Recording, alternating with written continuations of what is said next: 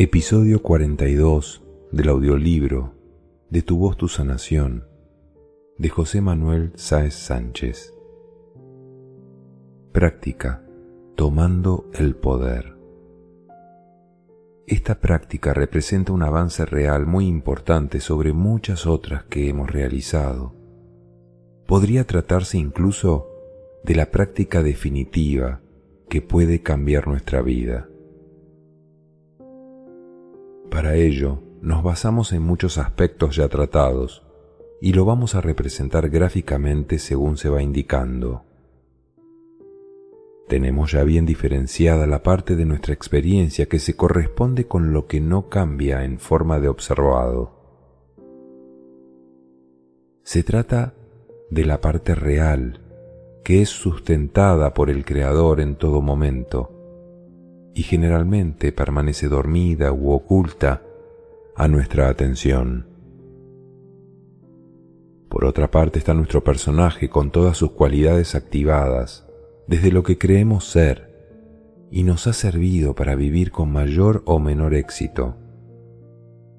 Llamaremos A a la primera y B a la segunda. Como hemos ido practicando, hemos aprendido a identificar A y B. Sabemos que A se sustenta en una energía real y que B se genera desde el olvido de A y de la influencia externa. Por lo tanto, es lógico comprender que la situación de B es altamente inestable y débil, ya que depende de lo externo, que no solo es cambiante y caprichoso, sino que está afectado por el paso del tiempo. Vamos a visualizar A y B en el espacio. Ahora imaginemos que ponemos sobre A un peso considerable para que lo sujete, para después ponerlo sobre B. A está apoyado sobre una realidad y posiblemente tenga capacidad para sostenerlo, ya que su punto de apoyo está sobre su base, mientras que B tiene su punto de apoyo en A realmente, ya que B no existe o si existe es tirando de A. Si ambos están unidos por una cuerda que representa la energía que llega desde A para mantener con vida a B, lo que ocurrirá es que B caerá hacia abajo y quedará colgando de A, ya que A es capaz de sujetarlo. Este ejemplo muestra con claridad la situación real que todos vivimos con mayor o menor distancia entre A y B. Definimos la distancia entre A y B como el grado de identificación con un personaje y la medida en que estamos implicados con dicho personaje en la vida. Así, podemos posicionar a A como un punto central e infinitas posibilidades de B que podrían haberse dado y que distan de A en unas coordenadas y distancias. La práctica propuesta propone encontrar nuestro lugar en B, reconocer su grado de distancia con respecto a A. Nadie puede indicarnos cuán lejos estemos, ni lo pueden saber. Solamente nosotros hemos de identificar y reconocer esa distancia es fundamental saber lo alejados que estamos de A y el grado de escucha que estamos dispuestos a activar para recibir esa información que A nos aportará con toda seguridad. Una vez estemos dispuestos a reconocer a A en la lejanía, con los ojos cerrados, iniciaremos una respiración sobre B, de forma que sea como el motor que nos ayudará a ir sobre la cuerda de energía que nos llega desde A. Esa cuerda es más real incluso que la materia física de nuestro cuerpo, ya que B existe porque existe A. Así que podemos caminar sobre la cuerda con cada respiración siendo muy conscientes de nuestro progresivo acercamiento hacia A. De igual modo que con la respiración nos apoyaremos con nuestra voz, que irá tomando forma y conciencia en transmitir lo que estamos experimentando internamente. La idea es acercarnos a A lo más posible hasta que B y A sean lo mismo. Cuando logremos esto, estaremos asentados en nuestro poder y no habrá peso que pueda con nosotros. El poder del todo estará en cada uno, ya que estaremos sobre nuestra verdad indiferenciada, libre de pensamientos y de identificaciones creadas desde el olvido. Habremos reconocido la grandeza de ser A. Realmente, quien logre esto podría simplemente desaparecer de esta realidad física si avanzase hacia ello.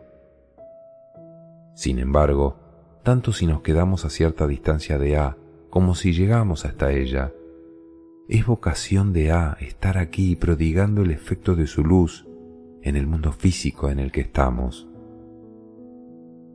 El tiempo de estar aquí parece decidido desde A, despierto, con lo que no ha de preocuparnos, ya que es el mismo A quien ha puesto los límites a esta experiencia terrenal. La cuestión sería entonces, ¿cómo prefiero vivir? ¿Como A o como B? ¿O cuán alejado de A quiero estar mientras vivo? ¿Qué decides tú? ¿Cómo prefieres vivir? Como A, disponemos de grandes capacidades para estar en el ser y compartirnos desde allí, en este plano, Cuanto más cerca estemos de A, más capacitados estaremos en dar amor en base a una mayor comprensión de la finalidad de la vida, lo cual no quiere decir ir realizando milagros por todas partes. Básicamente se basa en amarlo todo como se manifiesta, basándonos en el respeto a la experiencia de cada A, B, la acción entonces estará sujeta a ciertos límites o posibilidades, basado en un código ético que definirá la forma en que podremos actuar como proyectos de ser un A. La forma más directa de hacer lo que siempre se nos ha indicado como más importante y fundamental es hacerlo uno mismo en el interior. La idea de salvar al mundo es claramente contrapuesta a ese código ético ya que considera que el mundo es capaz de salvarse a sí mismo, al igual que nosotros mismos. Por ello no se acepta ninguna acción compasiva sin antes haberla realizado en uno mismo. Uno ha de salvarse antes de pensar siquiera que puede salvar a otro. Mientras damos pasos reales hacia A, conectándolo desde nuestro mundo interno, iremos expresándolo en el mundo externo sin pretenderlo, y esto tiene en sí mismo un paralelismo en el trabajo con la mente global. Cada paso que damos tiene un efecto que inquieta e interesa al universo, ya que uno de sus creadores se está sincronizando con la verdad. Esto tiene un efecto en la mente global y supone una nueva razón de ser para que la experiencia continúe, ya que da frutos y se nutre. En muchas ocasiones no podemos diferenciar entre lo individual y lo social. No sabemos qué es lo que nos afecta y puede tener mucho que ver con la psicología colectiva. Cuando accedemos a estados internos, también accedemos a planos de mayor trascendencia y poder para cambiar e interaccionar con las cosas. Nos volvemos más operativos, con capacidad de influir en el grupo en general, siempre respetando ese código ético basado en la libertad de la experiencia de cada creador individual. En estos planos hay una materia dúctil maleable. Allí tenemos muchas posibilidades sobre el entorno y la población. Lo que hagamos en esos planos tiene un efecto directo en la conciencia de grupo si nos sanamos primeramente a nosotros mismos. La interrelación entre la conciencia de grupo y nuestro estado psicológico es enorme. En muchas ocasiones nos creemos que se trata de algo nuestro y resulta que es de lo externo. Realizar este proceso de desprogramación conceptual es muy importante para crear distancia con nuestros estados y con el control social. Cuando un día nos sentimos de un modo y al siguiente de otro muy diferente, puede ser que se deba a cambios en la conciencia colectiva. Cuanto más practicamos de esta manera, internamente nos hacemos más expertos en identificar lo que ocurre, en por qué nos pasan las cosas. Con la práctica, seremos capaces de desconectar de un estado que nos viene como impuesto y conectar con el estado con el que deseamos ser y estar. Esto lo podemos conseguir poniendo voz a nuestro interior como hemos practicado y mediante la escucha atenta a nuestro sonido. Cuanto más ponemos expresión en lo que no expresamos, estamos bombeando fuera lo que solo es una emoción que no se expresa, de forma que podemos verla fuera y crear así distancia. Ello ayuda enormemente a saber que no somos eso. Tendemos a pensar que nuestro estado emocional es uno mismo y que somos eso, a veces de un modo y otras de otro. Resulta que hay un gran porcentaje en la percepción de uno mismo que tiene que ver más con lo global que con uno mismo, más con lo que no soy que con lo que soy. Si somos pasivos en ese sentido, de alguna forma no podremos hacer otra cosa que esperar que pase el tiempo, a ver si las condiciones externas mejoran, para poder encontrarnos influidos de otra forma más gratificante. Mientras vamos expresando lo que sentimos en el momento presente, vamos identificando lo que somos y lo que no. Este proceso de sacar fuera con la voz lo que sentimos nos permite verlo representado fuera y observarlo con perspectiva, como separado de uno. No podemos operar en nuestro interior si la emoción está dentro. Sin embargo, si la expresamos con la voz, sí podemos observarlo fuera. Saquemos todo lejos del que observa.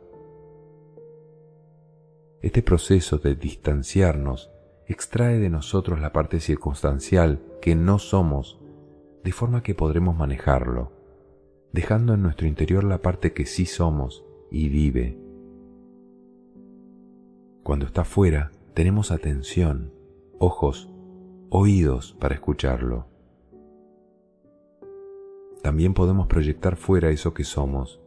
Igual, el feedback que recibimos es mucho más auténtico, grato y amoroso que lo que nos devuelven las personas actualmente para nuestra sorpresa.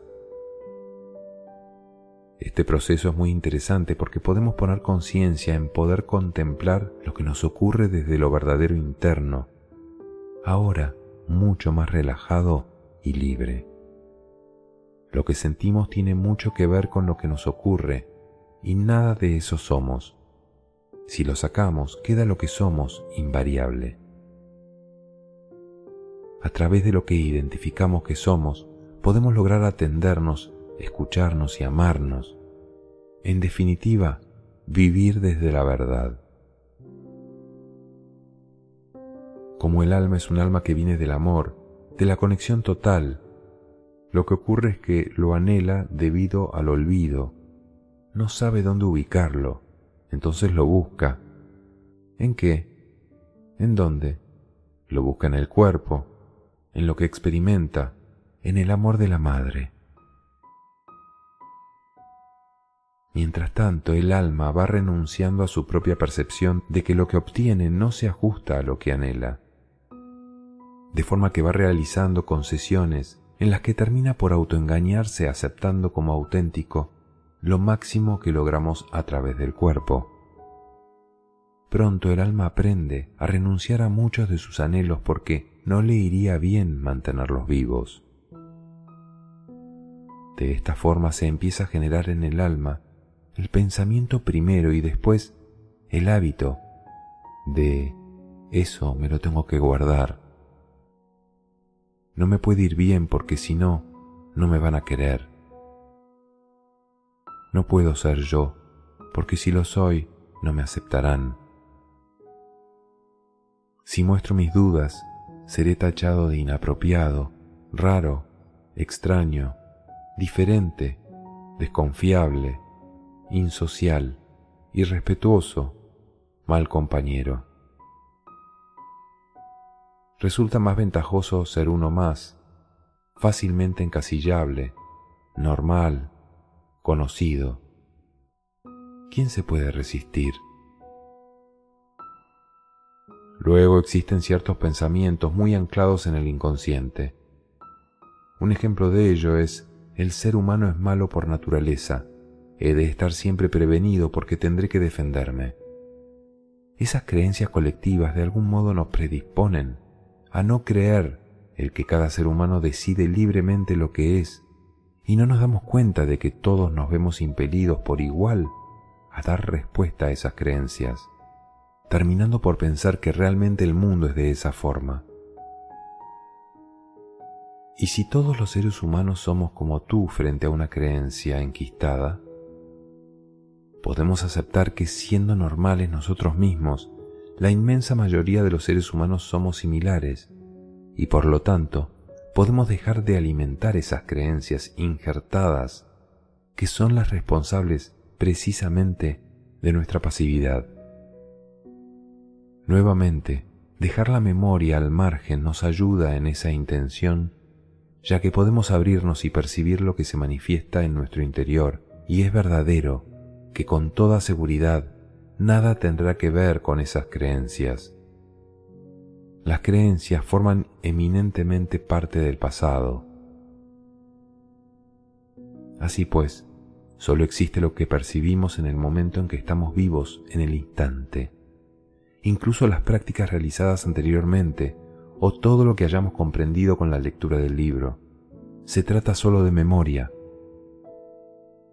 en la medida en que logramos que lo que experimentamos en cada instante se integre en nuestra conciencia, activando el recuerdo del alma sobre lo que es y siempre ha sido, en esa medida deja de ser vivido como una memoria integrándose en el eterno presente, es decir, despertar a la realidad que no se contiene en lo físico, sino sobrepuesto a toda experiencia qué poca influencia tienen los injertos mentales cuando vivimos el presente sin memoria.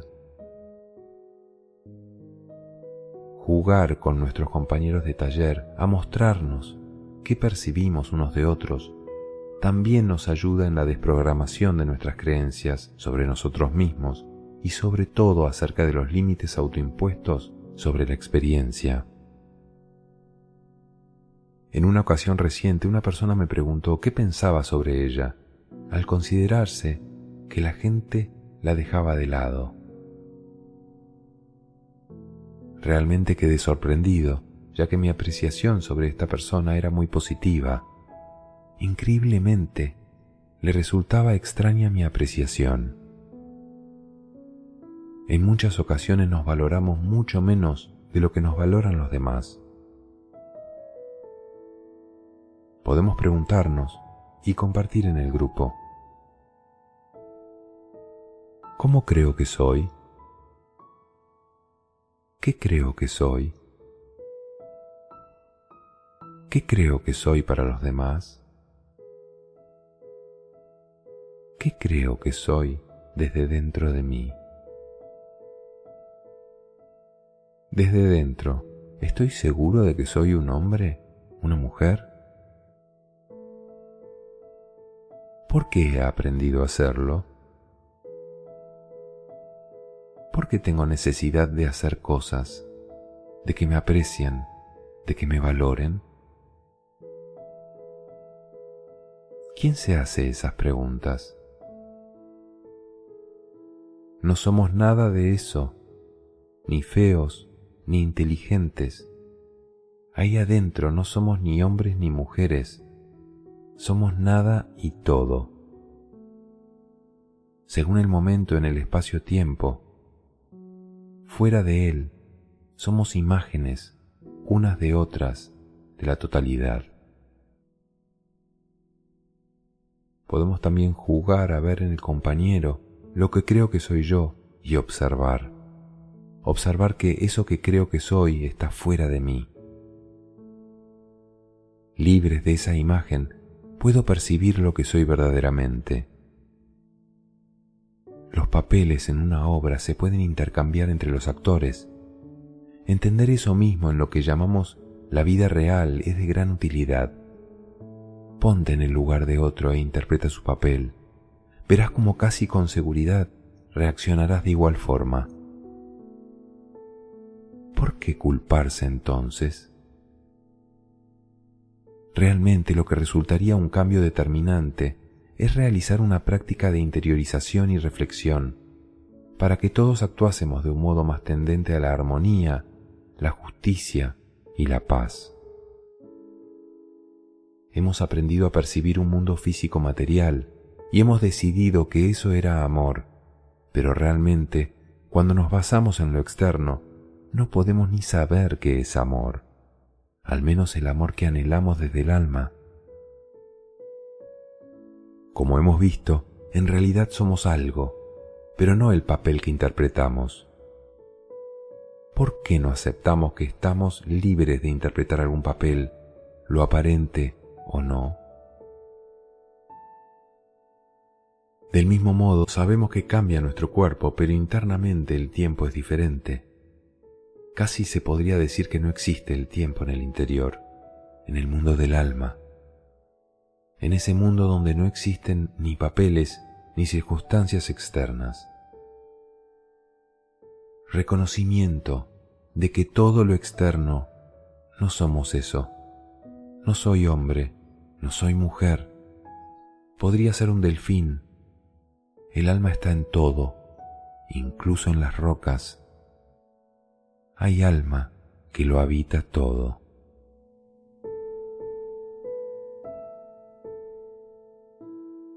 Práctica. Reconocer el cuerpo como lo que es. Nos vamos a centrar en ese cuerpo humano concreto que nuestra alma ha decidido crear y alimentar. Lo vamos a observar de una forma especial ya limpios de toda memoria, sabiendo que no somos el cuerpo. Vamos a acceder desde nuestra conciencia alma a la conexión con nuestro cuerpo de forma consciente, poco a poco. Lo hacemos con la edad que tenemos ahora.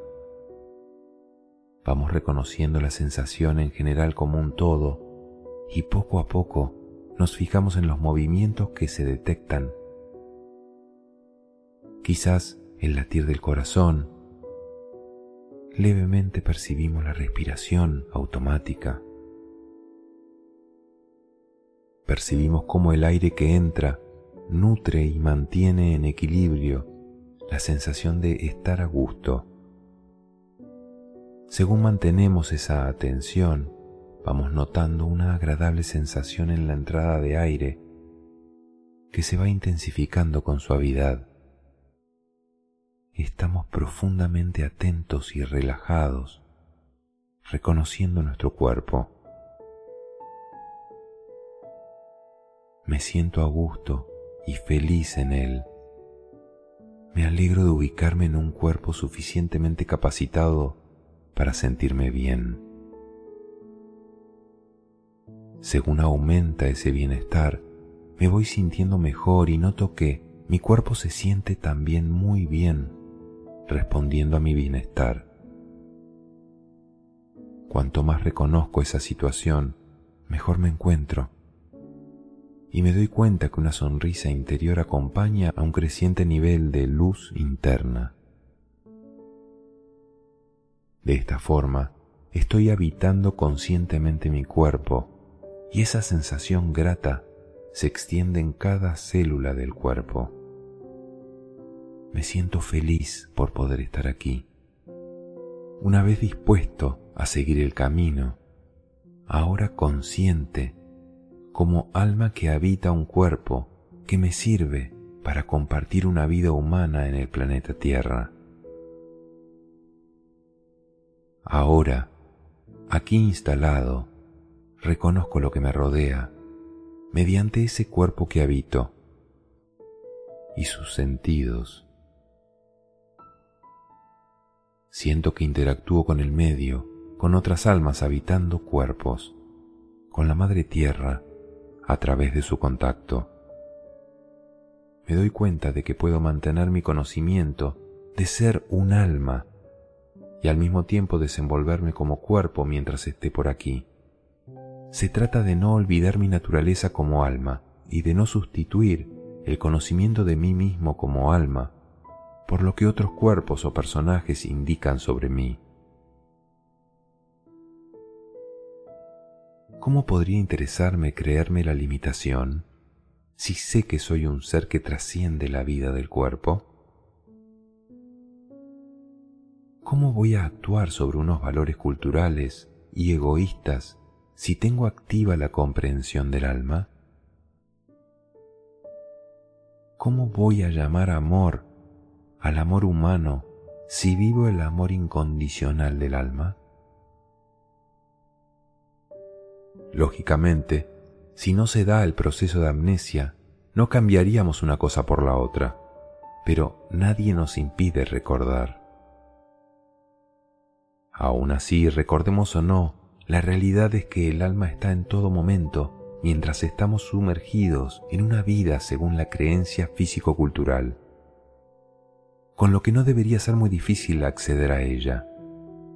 Así, podemos lograr ese estado por dos vías similares, no habiendo padecido la amnesia o aparcando la memoria en la que se ha almacenado la identificación con lo limitado, el cuerpo, las percepciones desde lo físico externo, o mías, o de otros, etc. En cualquier caso, dejamos toda creencia de nosotros y desde ese cero absoluto del alma percibo mi cuerpo, percibo la sala, la luz, la lámpara, a los compañeros, noto su energía, su presencia. En ellos tampoco hay memoria, simplemente presencia. Ampliamos la respiración, reconocemos el cuerpo físico aceptándolo con una sonrisa interior ese cuerpo nos da la opción de estar aquí, así que lo amamos y agradecemos a nuestros padres por el cuerpo y su ayuda para estar aquí. Sanamos genéticamente desde la conciencia todo lo que haya que sanar. No hay mejor forma de sanar el cuerpo que amarlo como una oportunidad para expresar el amor original aquí para que esté en condiciones idóneas para experimentar lo que necesitemos vivir. Abrimos los canales y pedimos a la fuente de energía que nos nutra y colabore en todo lo que nuestra alma desee experimentar. Todo lo que estamos experimentando internamente lo proyectamos a todo lo que hay fuera. Transmitimos lo que somos y eso mostramos. Lo que hemos sido siempre Vamos a observar cualquier movimiento interno que se produzca mientras abrimos los ojos. Esa alma actúa como ese personaje que hemos adoptado. Aún no siendo eso, estamos aquí como eso. Si estamos en armonía con la forma que el alma ha generado y lo integramos, de seguro que seremos dichosos Ahora actúo según estoy, lo que no me impide ser lo que sé que soy en mi interior. Si el alma decidió experimentar ser piedra, he de ser piedra. La frase al César lo que es del César y a Dios lo que es de Dios viene a referirse a eso. Puedo por dentro estar en el alma y en el cuerpo ser piedra. La muerte física delimita así la duración de esa experiencia concreta. Vamos a estar atentos a lo que percibimos, no a la información que nos presente la memoria, de forma que la percepción interna vaya ganando en fuerza sobre lo predefinido. Una de las programaciones más fuertes que necesitamos vencer es la de creernos hombre o mujer y lo que eso conlleva, parecido a la edad. Igualmente podemos vivir como tal, pero internamente podemos percibirnos como almas. Son dos campos claros y diferentes. Podemos ser coherentes con ambos mundos. No es aconsejable identificarse de forma absoluta con la experiencia, aunque si ésta se da, podemos asumirla en el plano natural en que se manifiesta. Todos tenemos algo que nos ha marcado profundamente y ha solidificado una creencia sobre la que hemos construido nuestra personalidad. También el olvido del alma se produce en muy diferentes grados. Es posible que algunos se hayan olvidado del todo y haya muchas cosas que no les afecta, entrando solamente en cuestionamiento cuando les ocurren cosas graves, para lograr la sensibilidad del alma. Otras personas son tan sensibles a los aspectos sociales y físicos que difícilmente se integran, mientras que otros simplemente son víctimas del sistema. Lo cierto es que cada persona, si sobrevive, llega a un equilibrio gracias al cual se integra y le permite realizar una vida más o menos coherente. Por ello es muy importante el respeto a cualquier forma de pensar. Dicen, no le pidas peras al olmo, lo que implica respetar a cada uno según lo que puede dar. Generalmente estamos atemorizados a mostrar desconcierto, ya que en apariencia vivimos en un mundo donde todo el mundo sabe lo que quiere. El único que no lo sabe soy yo. Todo el mundo es feliz menos yo. Solo yo tengo dudas sobre la vida, sobre mí. No voy a mostrar esas dudas o me marcarán como el raro. Nos sentimos mal por parecer que somos los únicos con problemas de identidad y lo ocultamos. Resulta que dadas las circunstancias, lo extraño es no tener esas dudas, pero pocas veces comunicamos esas cuestiones a los demás. La diferencia está en que hay personas que no manifiestan ninguna duda y otras que lo somatizan creando un daño a sí mismas. Así, podríamos contar el cuento del rey que va desnudo y todo el mundo le dice que va bellamente vestido. La muerte nos tira abajo todo el montaje del personaje. Lo chocante es que vivimos como si pensáramos que fuéramos eternos hay muchas acciones que se construyen en base a que todo el mundo actúa de forma similar, lo sintamos verdaderamente o no. Permitimos ser como y según la circunstancia compartida con los demás. El ejemplo utilizado sobre una creencia injertada ya comentado. El hombre es malo por naturaleza, cuando en realidad tenemos a nuestra disposición ser uno mismo lo que quiera. No hay que creer que todos somos malos. Yo, que tengo acceso a hacer lo que quiera, puedo elegir lo que soy. Hemos de aceptar que como el hombre es malo por naturaleza, yo no he de desmarcarme y ser simplemente lo que soy, ni bueno ni malo. Nunca hemos de perder la conciencia de controlar lo que quiero ser. Lo que sean los demás es otro mundo, no depende de mí.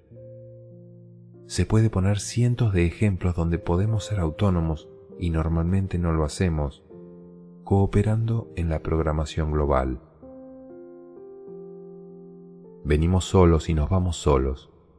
Todo lo demás se queda aquí. Conflictos, faenas, lo bueno y lo malo se queda. ¿Por qué preocuparse? Somos íntegros cuando venimos, somos íntegros cuando nos vamos. ¿Por qué no ser íntegros siempre? Todo esto tiene que ayudarnos a limpiar y a que no nos afecten las cosas que pasen, sean las que sean. Otra frase interesante. Vende todo lo que tienes y sígueme se refiere a todo, conceptos, conocimientos, aprendizajes, creencias de uno mismo, apegos y por supuesto el cuerpo y todas nuestras cualidades, incluida la conciencia. Te vas a quedar sin nada de lo que pare, te vas a quedar sin nada de lo que pertenece al personaje. Déjalo. Te vas a ir, no te vayas sin darlo. Da igual lo que pienses, dalo a los demás. Déjalo aquí. No entres en conflicto, pase lo que pase, y da tu capacidad y continúa. No importa la reacción, da todo lo que eres. Al final lo que das es toda la creencia de tener algo y ser lo que no eres, con lo que te ahorras el proceso de desapego. Creernos algo es lo que nos dificulta a lograrlo, a hacer lo que realmente funcionaría. Por el hecho de escucharlo desde lo externo, ya adoptamos una acción basada en lo externo y no trasladamos al interno el reconocimiento de hacerlo. Podemos aplicarlo a esto que lees. Se trata de sentir internamente lo que se indica. Todas las inercias, aprendidas desde nuestro cuerpo y mente, se basan en unas formas de funcionar que aplicamos por sistema a cualquier indicación que se nos dé, en vez de reconocerlo internamente para actuar desde uno mismo sin basarse en lo externo ni esperar ninguna confirmación sobre el acto interno. Si no lo hacemos, es el principio y la causa de que nunca se consiga. Imaginar que las indicaciones las dice uno mismo, reconociéndolo desde nuestro espacio personal del alma. Qué difícil es dejar de prestar atención a lo externo, de forma que condicionamos nuestra dicha interna a las cuestiones externas de forma que seguimos con la inercia de querer que lo externo se adapte a nuestro gusto. Desechar la memoria, también el concepto de no tener, de necesitar buscar la percepción de uno mismo. La memoria nos recuerda continuamente que hemos de estar así, es decir, carecer de cosas, estar en una carencia, tener un conflicto concreto. La dificultad de penetrar en lo que hay en la presencia está en que cuando se nos plantea algo que implica una nueva comprensión, utilizamos los mecanismos habituales para comprender, sin percatarnos de que nuestra propia presencia es sensible a esa otra parte más amplia, que no se trata de las creencias o de la memoria.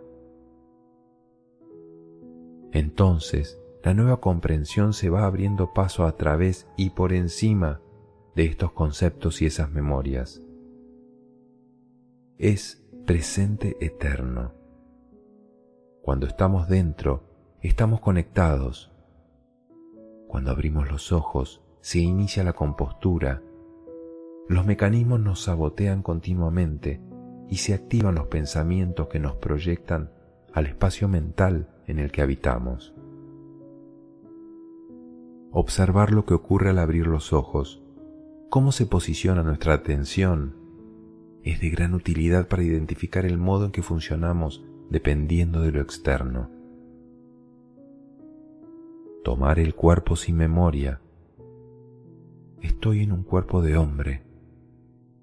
Racionalizamos lo que nos ha tocado. Tener la conciencia de saber que no soy eso, pero que acepto serlo, da mucha libertad. Esto es muy diferente a que la cabeza me diga que eres un hombre y te pasa todo esto. No podrás ser feliz y te sale mal. ¿Quién o qué es lo que nos dice lo que somos continuamente? Lo que había antes. Nos ocurre a todos.